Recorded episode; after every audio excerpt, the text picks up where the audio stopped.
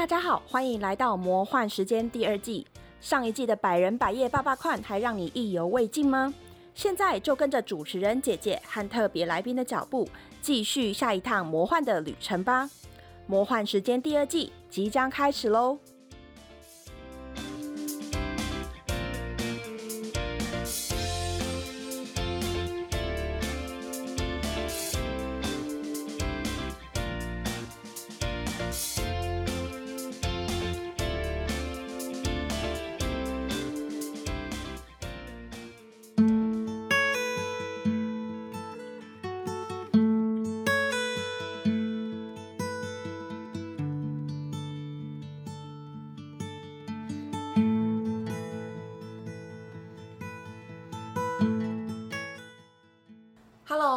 回到我们的节目《魔幻时间》，我是主持人姐姐。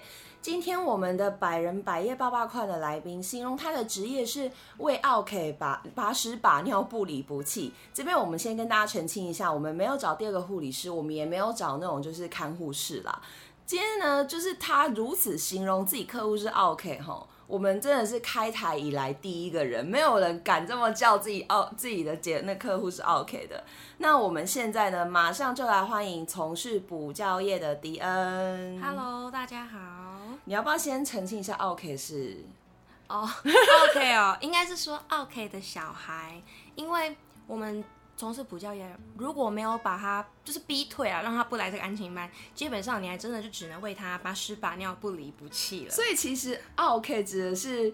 爸妈本身 对爸妈本身付钱的付钱的金主，但是他不会觉得自己的小孩有问题，所以我们就觉得哦他是 OK，所以才这样说。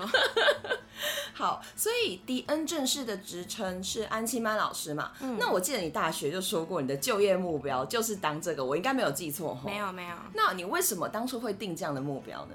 应该是说小孩子很很善良很好骗啦，应该是说。大学打工的时候啊，就已经在补教业，那就想说啊，毕业就走这一块。那门槛最低的其实就是安亲班老师这样子。所以你是整个对这个产业环境还蛮有兴趣的吗？就是算蛮熟悉，因为补就打工的时候就有看到蛮多的，就是已经了解很多，那就觉得说毕业你就一上手。比较无缝接轨这样，无缝接轨也是啊，因为你有提到说就是门槛最低，然后那时候对你来说是 OK 的。对对对。那安亲班主要业务是什么？嗯，主要业务其实就是，呃，还要看小朋友功课，就是要帮他检查有没有写对。那考试之前要帮他们复习，再来就是照顾他们生活起居，一直到他家长来接，然后他离开安亲班这样。我们这节目都会讲说自己过去某一段就学经验是一段时间以前，所以我这边也要讲一下，就是距离我之前上安亲班是一段时间以前。但是我觉得迪恩形容完之后，我觉得好安亲班业务也没什么变，就差不多都这样，对，一直以来都是这样子。对 对。那所以你刚刚是说，就是譬如说做一些考试复习啊什么之类，那你们主要都是看功课就好吗？嗯，也不完全还要看功课，还要顾他们吃饭，还要顾他们睡觉。那在就是说人际关系上也要帮忙注意，因为现在独生子女蛮多的，那他们就比较自我，那家长就很关心说他敢不敢去跟别人玩，或是别人会不会欺负他，所以要注意有没有霸凌这件事情。OK，所以变成说顾他们吃饭睡觉，所以是大概几年每个年级都会有睡觉这件事情，睡午觉。对，会有睡午觉啊。从低到高就是越睡越少，因为功课越来越多，好可怜啊！社会化过程，大家知道了吗？这就是长大必要牺牲的东西，就是你的睡眠。然后你说人际关系是因为现在独生子女非常多，所以他们可能在家里就是没有那种兄弟姐妹可以互动，导致他们在外面也不会去互动吗？就是说比较自我啦，不会替别人思考，有些还是那种全家。捧在手心宠嘛，就是全家以他为中心。那这种的小朋友同理心就比较弱，这样子。那这种人通常会沦为霸凌别人对象，还是被霸凌的对象？应该是被霸凌吧。嗯，要看他自我的程度大不大。我们班目前没有啦，有些还甚至是就是班上的中心点，反而是他去带头，那没那就没有霸凌这件事。OK，就是他变成说像一个小社会，对对，然后目前还算蛮和乐，没有什么霸凌这件事情。他就是头这样。OK，只是身为老师还是要注意一下小朋友的交际状况，不能让这件事情发生。是的，是的。然后我想问一下，嗯因为其实我们知道去上安亲班了，但从小到大都有啊。那会不会有小朋友，譬如说进度不一的状况发生？因为有时候小朋友可能，譬如说一个学区里面有好几间学校，他们是来自不同的学校嘛。对那你们这样子要怎么复习考试进度啊？就是按照版本，就是国语、数学每个科的版本去帮他们排复习。同同校，但是呃，应该说同版本，但是不同校，那可以，那其实可以一起听，因为考的一样。哦，所以现在还有什么康轩男一有这种吗？有有有，只是没有部编啊，没有不没有部编了。完了完了讲那个这几部编出来，我觉得大家就觉得，嗯，这已经不是一阵子以前了，就是好几阵子以前，也是我小时候 我们小时候。对，小时候。所以变成说你们自己去调配，如果是不同学校用同一个版本，那就是呃复习进度就是可以一起。对，可以一起。如果譬如说我今天就是康轩南一什么之类的，然后大家进度真的都不同，譬如说有四五个，那像这样要怎么办呢？个别吗？嗯，应该是说看科目的难易度，然后我就挑重点题型出来复习。那年年级越高的小朋友，其实你社会自然让他自己看也是 OK。那低年级比较麻烦，就真的是说我要延长我们下课的时间，就是放学时间要晚一点，我就统一留下来再一起讲，这样比较麻烦。所以基本上你们也是要根据学生的状况去进行备课这个动作咯。哦，当然要，当然要，就是你要自己也要知道说这个单元在教什么，比较去好教好教小朋友这样子。那我插话一下，就是你们在呃一学期开始之前，会不会譬如说，像老师都会有个什么教务会议或什么，然后去看一下说，哎、我们这这个学期的学生大概都是几年级的几个，然后他们用什么版本，然后这学期他们期中考什么时候，会不会去定定一个类似时间表的东西，然后要复习或者是你们要备课使用？哦，有，就是期初，就是也会开，就是寒暑假快结束的时候，就期初嘛，我们就要开会，然后去统整一下说，嗯，你的教学进度怎么安排？那嗯，我前一间公司它对这一块就比较严谨，所以它排的比较密。那我现在任职的这一间，它是给老师比较大的自由度，就是你虽然同个年级，但是有两个老师，你可以每个老师自己排不一样。啊，前一间是大家就是统一用这个模式、这个进度走，所以就是都有这个会议啦，就要安排这样子。那同一个呃，我想问一下，譬如说同一个年级有两个不同的老师，嗯那像这样子的话，是你们是一起上课，还是说譬如说轮班，还是说就带两个分开的班？就带两个分开的班，所以就各自上课。啊，OK，所以变成说你们起初会有一个会议，然后来同等说你们这个学期大概怎么走。对然后前一间公司是有一套 SOP，你们就照那个做，然后现在就是。基本上，呃，大方向给你，那细节你要怎么根据学生状况，或者是你自己想要走的方向去安排，都 OK 这样子。对，都 OK 这样。哦，我真的完全没有接触过这部分，因为我之前也上过安亲班，啊，就是去吃点心。对啊，就写完功课吃点心，玩一玩，然后回家。安亲班就是大型幼稚园啊，对啊，就是会看功课的幼稚园，就是小学生上的幼稚园，对对对，这么说是对的。心灵上完全没有毕业。对，没有毕业。那有没有是一般人觉得，哎、你们安亲班应该要做，但是实际上基于法规，你们是真的完全不能做？就是目前应该就是体罚，就是有时候我们会听到有些安亲班会打人，那其实根本就不能打，就是只能口头劝导。对，那有些安亲班他是可能以打出名，那个是特例，那基本上大部分没有办法体罚。我记得我国中的时候上过一个补习班，那个老师也是用打的。后来我马上就跟我朋友、跟我的那个就是家人讲说，我不要去了。对，然后我自己安亲班是没有打，但是以打出名的安亲班到底是怎么回事？家长要不要签切结书啊？要那种一定都要签切结书，说哎不愿意后果自负，因为我小孩做错事或分数不到几分，那我愿意接受处罚。这个会我好怀疑我好怀疑那些家长到底在家里有没有打，还是他们根本打不下手不敢打，然后丢去给安亲班。要么就是有两种可能，一就是他在家也打得很勤，就是双管齐下；二就是他舍不得，但是又要孩子好，所以他就会去这种安亲班。以前不是爸爸都会吹嘘说，就是老师打你是看得起你啊，说什么他们以前被老师打，爸爸妈妈还会带去跟老师道歉什么的。对啊其实我觉得打真的蛮不好的。就是没有办没有说到那么好，而且现在时代跟观念都在变，打不是唯一的方法了。对啊，因为我现在就觉得三不五时就在电视上看到说，因为安亲班体罚或骂的重了一点，或者是骂的方式不对，对马上就被克诉什么的，对真的蛮夸张的。居然还有那种用打出名安亲班，爸妈还要签切结书，所以很奇怪吧？真的很神秘。对，而且因为我以前是双薪家庭，所以我以前小学下课之后，我一定要去安亲班，不然我根本没办法一个人在家。对啊，没有人带我回家这种，因为我家之前住比较远。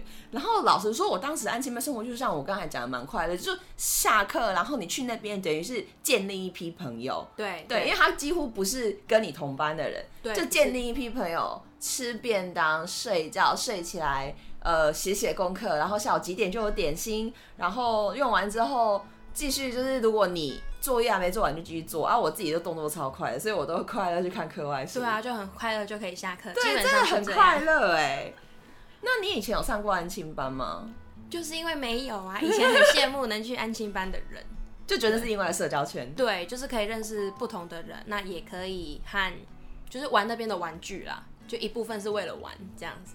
一般安亲班会到高年级吗？会会到高年级，有到六年级，所以再上去基本上就不算或没有这样子安亲班吗？就是再上去就会叫补习班嘛。那通常安亲班最多最多就小六，甚至有些小五就不收，因为他就觉得你会转向文理型的那种补习班，就不用老人家顾这样子。所以就是安亲班还是看顾的成分比较大，那个教学的成分其实是附带的，附带但是可能高年级之后，大家都有一些要升就是七八九年级的压力，或者是家长可能开始会做一些安排，就是变成说安亲班可能也不太会去发特别发展这一块业务这样子。是的，是的。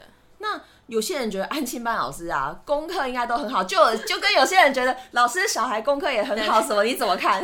我觉得这个是刻板印象，因为安亲班老师本身你只要大学毕业，然后你再根据你带的年级去准备科目啊，最多就四科。因为通常安亲班会另外有英文班，啊所以我们也不用背英文，我们就只要准备国语、数学、社会、自然。对，那那这样子，一般人通常你大人看小朋友，大人就觉得很简单啊，所以你就备课这一篇就好，本身功课不好没关系，会教就好了。是程度上的差别，因为你已经大学毕业了，所以你回来看小学的东西，你就会觉得这蛮简单的、啊。，对，这蛮简单。哎、这还蛮神秘的。而且我记得你有讲说，就是呃，因为大教小，所以有时候呢，你的那个表述方式需要调整。对，就是像我现在带习惯低年级，我的心算只能运用在十位数以内，就两位数 加减法。啊，以前带高年级，你甚至三位数的那个加减，就尾数后面两个很快，那甚至你可能教个应用题，就讲的很溜。啊，我现在带一年级，我回去看五年级啊，因数要怎么教，我不会讲，因为没有准备，这样子。那安亲班老师跟学校老师啊，其实都是老师。嗯那实际上你们资格一定有差吗？因为你说其实呃，你们大学毕业基本上几乎是零门槛。对啊那有没有安亲班老师要考的资格考这种东西存在？嗯，没有，但是通常有一些安亲班在面试的时候，可能给你一张小四、小学四年级左右这个程度的考卷，然后让你去写写看，就是看你基本题会不会。那基本上你当安亲班老师，你不用准备任何考试。你成为英文班老师，你还要去考托福嘛，跟多译。那安亲班不用，可是学校老师，你除了你本身可能要是教育学系之外，你可能要额外修教程，然后准呃，准备好教程之后，你要去学校实习，然后再就是实习授课，还要研习。那实习跟研习不一样的点是，实习你可能就是跟在一个导师旁边学代班，干嘛干嘛啊。研习是你要上课，那后面会做一整排老师去帮你评分哦，这个老师上课怎么样？压力好大、对，所以其实安亲班老师就是略过这个步骤，就不用。所以怎么感觉安亲班老师还蛮自由愉快的？就是正因为这么自由，所以素质会差很多。就是有些家长会觉得，哎、这个老师好像不会教，或是哎、这个老师怎么教的，就是用照稿念、照课本念，那就是没有在研习这一块，所以教的方法就很差很多啦。我只能说差很多。那我们有没有什么技巧可以去看一间安亲班所谓的好不好这个问题？嗯，最重要的我觉得应该是有没有混年龄。就是他有没有说一跟五放在一起，二跟四，就是年纪差很多的放在一起。一跟五放在一起是要干嘛？他们玩东西都不一样啊。对啊，可是真的有这种安亲班，就是他甚至很小，就一整间一到六都有，然后全部加起来十五个。有这种，就是每一每个年级都小猫两三只。哦，对那我确实因为人数不够，让他分班。就混龄，我觉得最不好就是，就像你刚刚说的啊，玩的教的东西、玩的东西都不一样，你光是看功课就有点困难，更何况是考试要复习，所以混龄是超不建议的。其他就看家长需要。那有没有办法，譬如说在老师教课的时候去进行拜访，然后稍微看一下老师教课的风格，可以做到吗？嗯，可以。你跟柜台先讲说你想看一下这个老师怎么教。那大部分柜台就是那种主管或柜台人员会会说可以，就是你在外面看就好。他会带你去外面。对对。对，就是教室外面，通常教室外面就是一个大的落地窗，还是一半的那种窗，然后家长就在外面或甚至门外就站在那边看。那当然那时候老那个柜台就会扣那一些，哎、老师有家长上去了，然后你就会更认真上课。学生是感受得到这个差别的。他只会感觉到老师今天特别紧张，还有就是哎、没有管骂人，就比较不会骂人。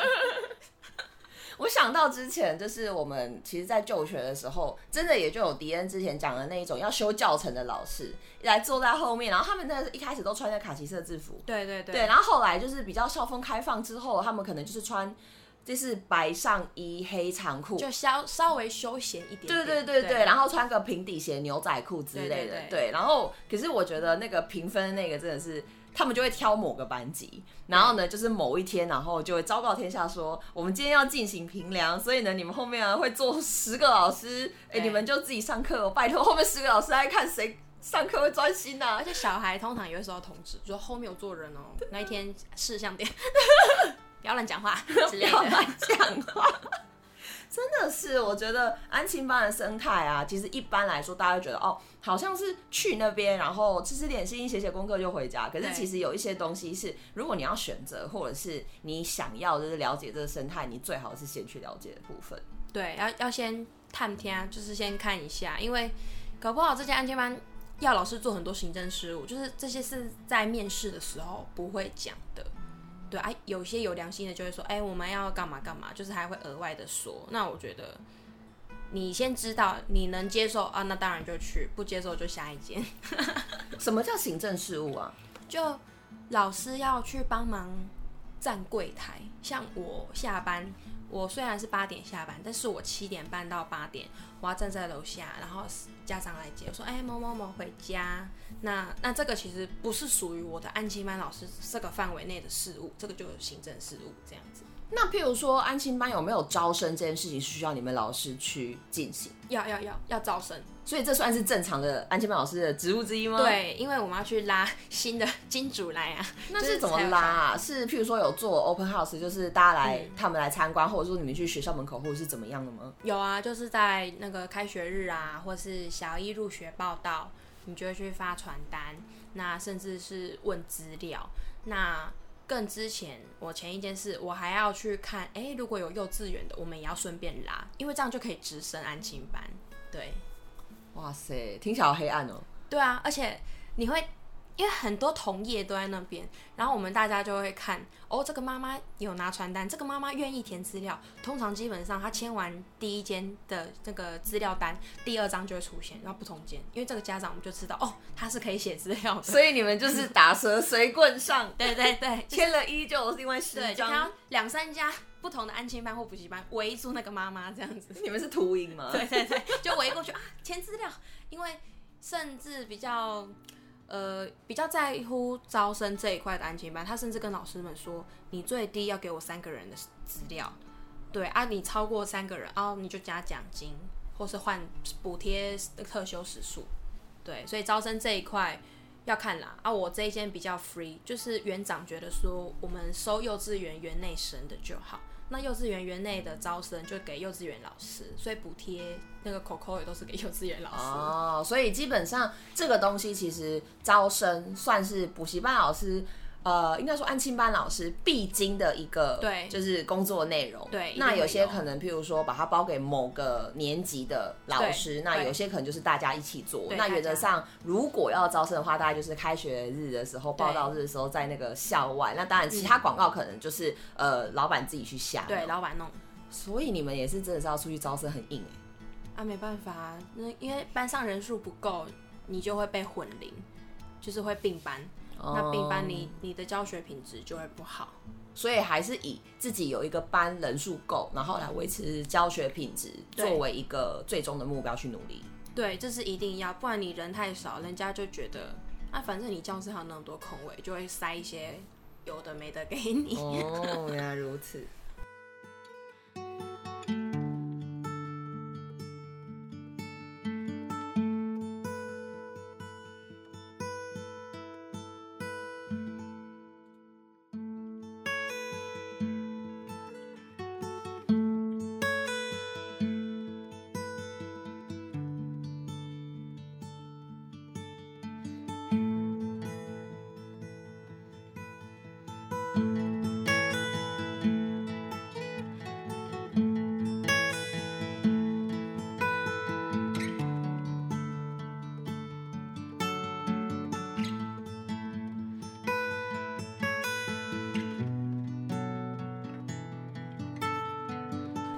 现在有一句哈很流行的词啊，叫“怪兽家长”、“直升机家长”之类的，就是其实这种人也让教育界的从业人员就是一直抱怨。那你在补教业差不多待了六年，那现在这职业是安心班老师嘛？那应对的对象其实也都是学生跟家长，只是说年龄上可能有一些改变，但本质上没有变。那对对那针对这一种就是怪兽家长的部分，有没有什么魔幻案例要分享呢？呃，我还没有遇过真的怪兽家长，我所以我觉得我很幸运。但你是抽 SSR 哦？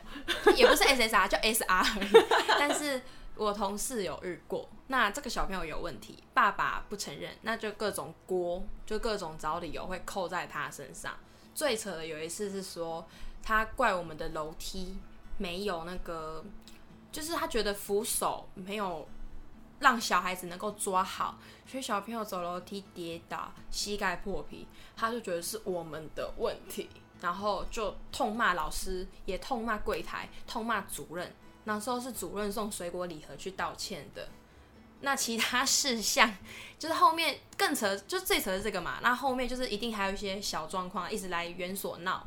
那搞到最后我们受不了，我们主管就说：“爸爸，你要不要找其他间，就是把他请走？因为老师带他也是压力很大。”对啊，谁想要带一个班，然后一整天一直被针对啊？对，啊，就觉得说明明就是你小朋友可能没有抓好，或者是急着上楼，你用跑的，因为他会小朋友会追嘛，然后要不然就是你本身小小脑协调感就不好，就很容易跌倒。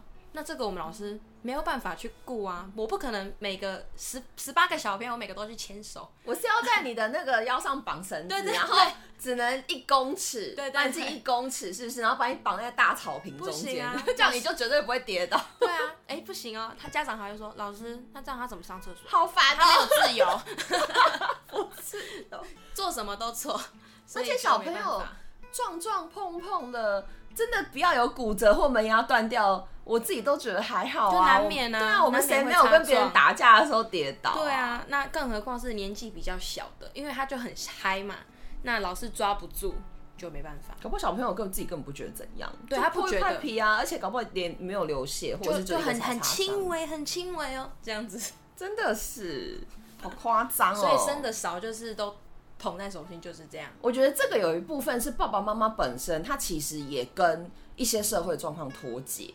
对，就是你小时候明明我们也就常常磕磕碰碰就这样子。长大。对我小时候伤还比他多，多到那时候我爸都一摇头，就说你怎么会摔成这个样子，我？们班也有像你这样。对啊，然后长大我也觉得还好，因为皮会长回来嘛。对啊，对啊，而且像比如说牙齿或什么也是都会换呐、就不要伤到恒牙，我觉得好像都行吧。对啊，啊，一部分可能也是因为他爸妈年纪大。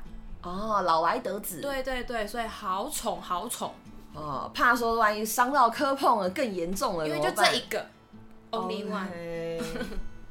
那好像还有一个就是小女孩的案例，想要跟我们分享。对对对，就是那时候第一次来这个园所，我我接四年级，那其实现在小朋友营养很好，四年级他们就会跟我说他们有生理期了，那有些你还看得到他胸部已经开始发育，然后我想说那应该就差不多自己洗澡了吧，小学四年级可以吧？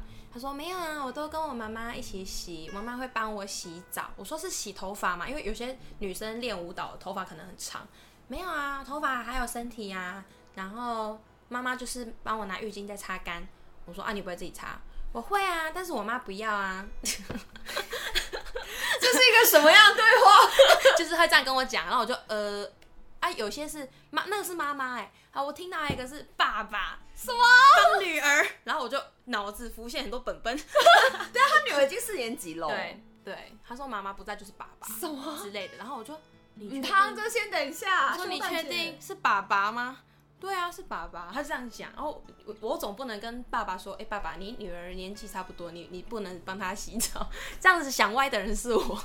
对，可是我觉得这真的是要提点一下，因为有时候家长可能真的没想那么多，因对为就是他们的掌上明珠，他就觉得啊，我可以付出，就这样习我就对替你付出。反正我小时候也是帮你把屎把尿，对对对可是他没有想到，当他忽然意识到的时候，我觉得这会很尴尬。对所以可能要提点一下说啊，那个妹妹有讲说，就是现在妈妈是不在，所以她之前的工作是爸爸代劳之类的嘛。说啊，妹妹有时候就是有有一些状况，可能家长要注意一下。对啊，就是会很委婉的讲。那因为我们是女老师，我们讲其实算还好，男老师更尴尬。这很尴尬啊，更尴尬啊！天哪！对啊，我男同事就是他们班是小三，哎、小三有些也是发育的超好。那那是打针吃药我药、不知道哎、就是他你就看得出胸部也开始有轮廓，但是他们没有穿那种少女内衣，因为他们就觉得小三还好。那呃嗯，同事就跟我说啦，有时候眼睛都不知道放哪里，就是就很尴尬，因为那会有你们女老师稍微代劳去讲一下有有，就是有时候连他肚子痛，可能肚脐要抹个药，也是我们女老师，她就会带过来说，哎、麻烦帮我帮她擦药，就男老师不方便碰她这样子。嗯，超尴尬这真的是很多东西要妹妹刚刚要注意耶。，对啊，我觉得小四真的是不会洗澡，不，他也不是说不会洗澡，是家长不让家长他自己洗澡。放手，就觉得我来帮你比较快。可是这样子，相对小朋友的生活自理能力，你就养出一个废人对人，啊，我心我每次看到那个妹妹，我就心想啊，好险长得漂亮啦，就是等着嫁嫁别人。这不就是大学然后出去外宿跟人家合住一间，然后会搞乱七八糟那种室友吗？就感觉很像会 就是这样。那种啊，预备军呢，是预备军呢对。我们如果听众有爸妈，拜托哈，那个小朋友啊，你们小时候帮他把屎把尿代劳是正常，因为他不会做。可是一定的年龄之后，请让他试着去做这些事，情，该？放手还是要放，就算他很慢，对也是一个过程。你得培养他，因为这也是养小孩的一个步骤。对啊你必须要培养他，不管是知识方面，不管是是生活对生活方面，你一定要养好，不然你就是放个公主出去危害世间。天哪！真的，要不然有些是王子，对啊，就男生也不会洗啊。你也知道，男生尿尿那边都要洗很干净，那洗不干净就会动不动就说老很痒，师，我尿尿那边很痒。我总不能说好，我帮你抓，呃，什么东西啊？只要写联络本说弟弟说他尿尿那边痒，尴尬，签联络簿要不然我要怎么跟妈妈说？用来不行，现在不能，现在家长跟老师不能。呃，我们公司比较不建议用哦。哎、对那你们逃过一劫？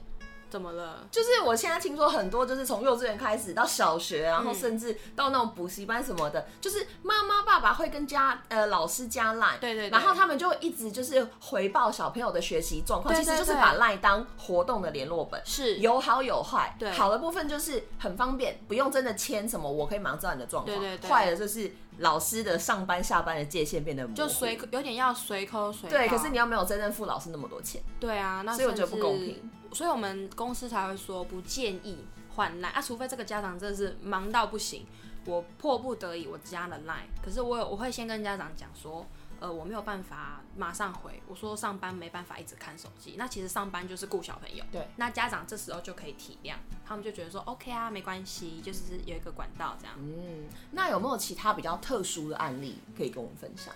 特殊的案例哦，就是现在观念在变嘛，所以以前就是以前妥瑞或自闭这种的，不是就直接说哦去精神病院坐着，就是有点污名化啦。那现在很多家长他们有发现小朋友有这个状况的时候，他们会及早去做咨商，然后就是帮忙去做类似就是他们会上课，那个附件的课，就譬如说做一些早疗课程啊，对对对。或者是去找一些就是儿童的智商师，对对对。然后去玩一些就是类似促进发展的一些游戏，对，就是去促嗯，像感统吧，类似像感官统合那样，就是去刺激他。那我看到比较特殊，就是我们都知道这个孩子有问题，但妈妈不觉得，她就觉得我的孩子只是大只鸟顽题，比较慢而已，或是他还没长大，所以他没有问题。可是你就很明显看出他注意力不集中，或是他讲话就是怪。对，那我就觉得啊，你现在你幼稚园老师跟跟你讲的时候，你不去做，现在他要小学了，课业真的不行了，你才觉得说哈，原来他是真的有这个毛病，那你这时候再去做治疗，我不能说没有效果，但是你就会替小孩觉得很可惜，就是你明明就是可以很早就治疗，然后可以顺顺的这样子长大，但现在你会，他就是走得很辛苦。因为其实我觉得这种状况就是你自己一个人可能不觉得，但是你跟同龄的小孩有比较，你就会知道说这个小孩是不是就学的比较慢，或者是这个小孩是不是哪里有问题？这样动跟那个科目拿不拿手是一样，就会有人比较好，就是会有人比较差、嗯这种感觉。那你就是跑的比较慢，所以我觉得其实如果呃未来啊，如果我们听众有家长如果有这一类的问题的话，我们不管是呃政府啊，或者是我们就是私人，像如果上安心班，安心班老师有给一些建议或者是给一些评估的话，真的不要害怕去找类似的资源来求助，因为其实有时候小时候我们会觉得小时候问题不是问题，可是它会影响一辈子。对及对但是早治疗真的才是救他。对，而且及早治疗才会让你那个小时候的问题变得不是问题。就是你更了解说，哦，原来这样子对他是有帮助，对总比你长大在那边，哎，长大就很难讲。对啊，长大就撸爆撸短康啊对。啊、所以就是好险，有些家长概念是很好，他会说，老师你觉得他有需要去做智商吗？他是不是怪怪的？就是有些家长会有自觉，他也会观察说，为什么别的小孩都这样，而、我小孩好像就有点那个。对对对，就是，然后再加上可能听学校老师讲，幼稚园或安静班老师讲，他自己去如果愿意去看这方面的书，或是去找上网找资料，他其实多多少少就觉得说，哦，那我要赶快带我孩子去做治疗。嗯，对，也是资讯这么开放，所以其实如果真的有需要，不要放弃任何一个治疗的机对，因。为这样子你及早去治疗，大家就说，哦，他有在治疗，就是觉得说，哦，他是正常的孩子，只是他去看奇怪的。不不奇怪，就是其他的病，嗯，这样子。那你越不去治疗，人家只会觉得，哎、你有病、哎，其实对，真的看得出来。对，而且这个现象其实在，哦大家啦，就是小朋友慢慢社会化过程中会越来越明显。嗯，对，所以其实有时候那种比较不好的成结果，我们大家可以预见，就是如果你真的放他不管，他之后可能在群体里面会是一个什么样的存在，就真或者他可的会被能会被霸凌啊，对，或或者是被排挤，遇到一些什么事情。所以如果可以改变这个状况的话，家长是真的责无旁贷，必须要去做的嗯这样。嗯嗯那你从现在进班老师的六年来，你有看到这个行业出现什么样的变化吗？变化就是说，安亲班老师就是慢慢的年轻。我那时候大学一毕业就进来，所以很多呃我的同事们都是姐姐嘛，就是那种快四四十岁，甚至就是已经是我可能叫她妈都可以的。可是现在越来越年轻，就是也比我年轻的美亚都都出来了。那如果他们呃没有心想要做这一块，你会发觉发觉流动率超高，因为他们就觉得哈跟我想象中顾小孩不一样。三个月走一个，然后这个这个有可能啊，就家长会觉得，哎、怎么每天签联络跟人不一样？因为每天都代课老师，这其实也会影响到补习班的声誉对就是大家就觉得说，哎、这个今天都一直换人，那干脆换一届教学不连贯。对，因为连学校老师也顶多两年换一次，就是一一年级、三年级、五年级。对，那中间带一个年级一个对年级。对啊，中间就算就算这个老师怀孕生小孩，也是半学期这样子，就是你有一个固定的人，一然后持续一段时间在照顾。对啊，越来越年轻化，就是有些家长也会觉得说啊，你那么年轻，你会教吗？然后我就觉得哦，圈圈叉叉。我那时候 毕业出来 You can you up。对啊，我那时候毕业出来做，我还谎称我二八哎，就谎就直接加四岁，尤其现在不要算，直接好扯、哦，加四岁，嗯，不然他们不相信，因为通常安心班那个主管也会说，哦，我们老师都很有经验，其实自己这一块就很虚，就是框框架，就是假的嘛。然后那再来就是说，家长也越来越年轻，嗯，对，哎，刚刚是说有些是比较老来得子，但是大部分你会觉得他是越来越年轻，就是说他跟孩子的相处比较不是以前权威式的上对下，是心态上的年轻。我刚才想说，哎，现在大家不是越来越晚生，都超过三十岁，你怎么讲的越来越年轻？到底是哪边的安全班？管教啦，就是会偏向年轻大孩子带小孩啊，就是哎，人家以前是走，今天就吃面，这种权威式，现在是一吃面好不好？那有些给小就会说不好。不要，然后爸爸妈妈说什么？不要，不要。OK，预备军。对，对。那那这个就是有个缺点，就是太开放。那相对的，你我们老师在对这样的家长做沟通，他就会反咬。老师，你有给他足够的下课时间吗？你怎么知道他没有写完？你怎么知道他在发呆？我就是知道他在发呆，我就是知道他在玩。靠我的经验。对啊，你不是就要有经验？靠我的经验。对，然后他又说。然后就是就会觉得说，反正唠到最后就是我的孩子没有错，是你有病，是老师你给的时间不。哇塞，奥克 是不是？然后偏偏他又不走，哎，最傲的那种。对啊，他又不走。那如果未来有人跟你一样立志成为安亲班老师的话，你会给他什么建议？真的就是，呃，一先找大公司，比较不会倒掉，资源也比较够啦，连锁的那种。对对对，那。第二就是你抗压性真的要够，因为有些家长或是主管他不明白事情的全部过程，可能就是中间知道一部分，他就噼里啪啦把你臭骂一顿。但是他等他回来，有呃回头想想，或是知道整个过程，有良心的会跟你说抱歉，没良心的就是让你玻璃心还在碎，你就觉得没良心，我很适合，我适合待这里吗？那你你如果心。就是你以后要走安吉班这一块，不管你是毕业还是说你中间要转职，我觉得真的抗压性要很够，因为小朋友给小起来，你真的是你很难去预测他的所有状况。对，小朋友就是未爆弹啊。对啊，所以如果要走这一块，嗯，真的要有心理准备，抗压性要够，真的要够。好，那就谢谢迪恩今天来到我们的节目。我觉得可以对付小孩真的超厉害，因为我对小孩其实没有什么特别感觉，没有特别喜欢他们，但是呢，会对于他们就是没有办法沟通这件事情感到苦恼，所以我会避免去接触类似的事情。对，就是小孩其实对我来说，现在包含高中生吗？好像破入年龄了，高中生对我来说已经有点像小孩了。就是你就觉得啊，屁孩啊，大学生啊，屁孩。我现在就是这样，那国中生就是我也觉得他是小孩，因为就是没有长大。那国小就是我现在带的部分嘛，我会当幼稚园在看。你知道我同事都叫他的小孩叫半兽人哦，对啊，半兽人啊，我叫我们班叫外星人。外星人有一次有人话，对，有一次忍无可忍说。你们可以回到你们的星球嘛？但是他们听不懂，听不懂就太高级酸了啦！听不懂，老师觉得心心酸。然后我就自己讲完就说算了，算了算了，我不该说这话，因为听不懂，听不懂，就每个人都 O A O 这样看我。好啦，他们有时候那个还蛮可爱的。对，就那时候。真的感谢还有你这种就是燃烧自己的人在帮助全台湾的孩子跟家长们，好不好？如果今天听众朋友家里啊也有需要上安静班的小朋友啊，然后今天希望今天的分享可以给你们一些呃建构对一个安静班的正确的期待这方面的帮助，这样子。那最后呢，就请迪恩来帮我们做个结尾吧。那如果大家今天喜欢。节目哎，不对啊！大家喜欢今天的节目，也请你在收听的平台上订阅。那如果你对今天的节目内容有任何感想，都可以听透过那个听众信箱告诉我或姐姐哦，真的是大大感谢喽。好，然后我们现在经营的社群平台有扑浪、FB 粉丝专业跟 Instagram，那欢迎大家多多跟我们互动。今天的魔幻时间我们就到此结束。那再次感谢迪恩来上节目，我们先说拜拜喽，大家拜拜拜拜拜。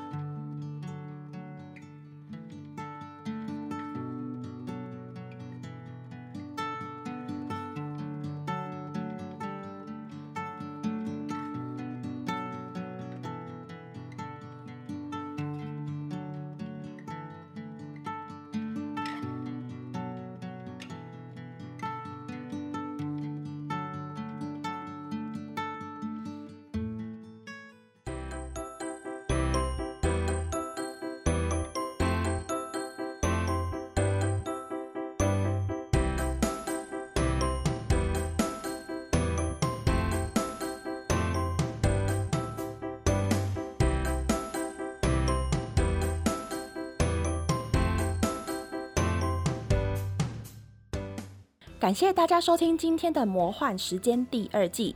现在马上请下一位特别来宾形容他的职业，也欢迎大家一起来猜猜看，来宾究竟是从事什么职业呢？答案即将揭晓，我们下次见喽！